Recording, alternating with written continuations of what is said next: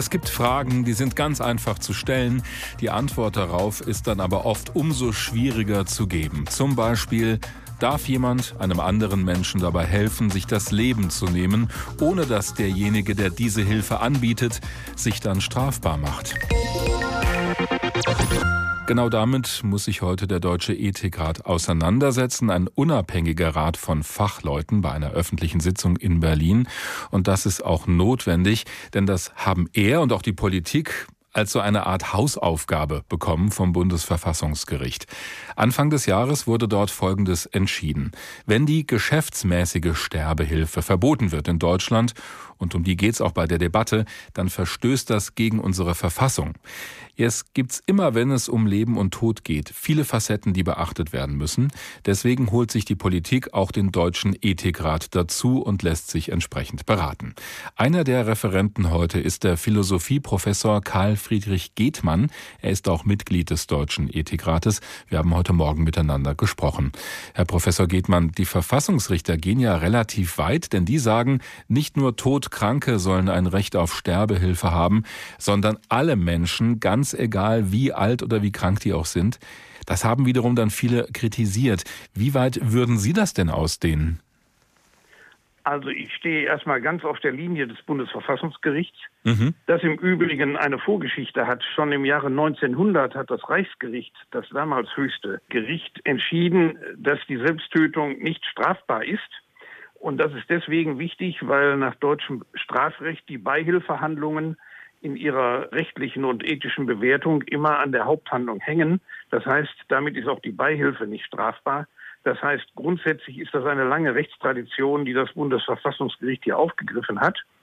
Also Sie befürworten das, das höre ich deutlich raus. Auf jeden Fall, mhm. ja. Dann gibt es natürlich die Grenzfragen. Wir müssen uns aber davor hüten, dass wir von vornherein Menschen als immer unfrei betrachten. Da gibt es so eine gewisse Tendenz aus den Naturwissenschaften heraus, das so zu sehen. Wir betrachten Menschen erst einmal als frei.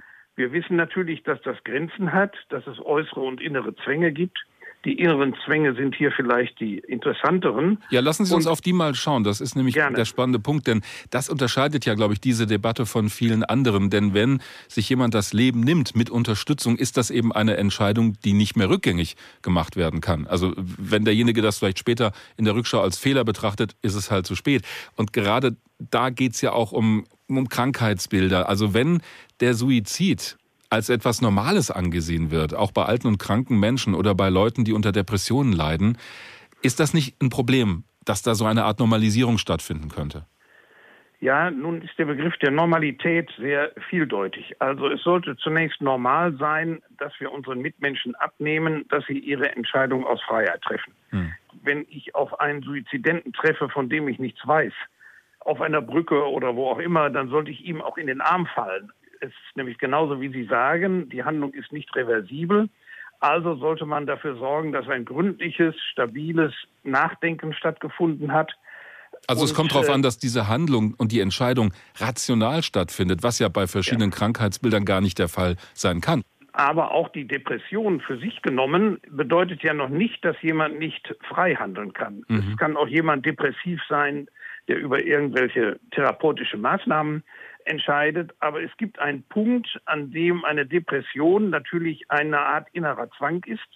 Und in den Fällen sollte man eher über Therapien und Prävention nachdenken und nicht mehr über Freiheit. Aber das gilt nicht generell. Und diesen Punkt genau zu markieren, das ist eine sehr schwierige Aufgabe und damit werden wir uns heute sehr ausführlich befassen. Es geht Ihnen ja, wenn ich das richtig verstanden habe, nicht nur um Ärzte, die einem Menschen dann beim Sterben helfen dürften, ohne sich strafbar zu machen, sondern auch um Angehörige in der Familie oder auch Freunde. Wie können Sie da sicher gehen, dass die Sterbehilfe nicht missbraucht wird und jemand, ja, vielleicht aus weniger edlen Beweggründen einem anderen beim Sterben hilft? Missbrauch gibt es immer im Leben und äh, der Gesetzgeber ist auch aufgerufen, vom Gericht gegen den Missbrauch anzugehen, aber nicht pauschal eine Beihilfe immer schon als hochverdächtig zu betrachten. Mhm. Auch die Sterbehilfevereine sind nicht von vornherein geldgierige Akteure, sondern Sterbehilfevereine, wenn sie richtig arbeiten und gut beaufsichtigt werden, können auch zur Suizidprävention beitragen. Da sind wir aber das bei einem ganz entscheidenden Punkt, glaube ich. Das heißt, es ja. müsste dann doch immer zweifelsfrei festgestellt werden, dass jemand auch wirklich aus freien Stücken und auf seinen ausdrücklichen Wunsch hin sterben möchte. Das stelle ich mir ganz schön schwierig vor in manchen Situationen. Ja, da gibt es Grenzfälle, aber die haben wir auch sonst in anderen medizinischen Kontexten. Wenn etwa ein sterbenskranker Patient entscheidet, ob er etwa die Magensonde absetzen möchte und nicht mehr haben möchte, dann müssen die Ärzte, wenn es ein stabiler Wille ist, nicht nur eine impulsive Aktion aus einem momentanen Unwillen heraus, einem solchen Wunsch stattgeben. Das ist auch heute schon Recht und Gesetz. Und dann muss man auch darauf setzen, dass das ein stabiler, aus der inneren Bilanzierung herauskommender Wunsch ist. Mhm. Vielleicht noch eine Bemerkung zum Thema rational. Also ich finde den Ausdruck gut, den Sie verwandt haben. Es muss für den Außenstehenden auch nachvollziehbar sein. Er muss die Abwägung nicht teilen. Es muss keine verallgemeinerbare Abwägung sein, aber man muss doch den Eindruck haben, dass da ein rationales Durchdenken des Themas stattfindet und nicht nur so eine momentane Kurzschlussreaktion. Mhm. Auch wir normalen Gesunden neigen ja auch gelegentlich zu solchen Kurzschlussreaktionen, wenn wir ein Auto kaufen oder was auch immer, sondern interessantes äh, Beispiel, sondern dass da ein durchdachter Plan, wenn ich das so sagen darf. Mhm. Und sowas braucht Zeit, deswegen spricht man von der zeitlichen Stabilität. Wenn aber man zu dem Ergebnis kommt, ja, da ist tatsächlich ein abgeklärter Wunsch, ein sogenannter Bilanzsuizid, dann muss man dieser Willensentscheidung auch stattgeben.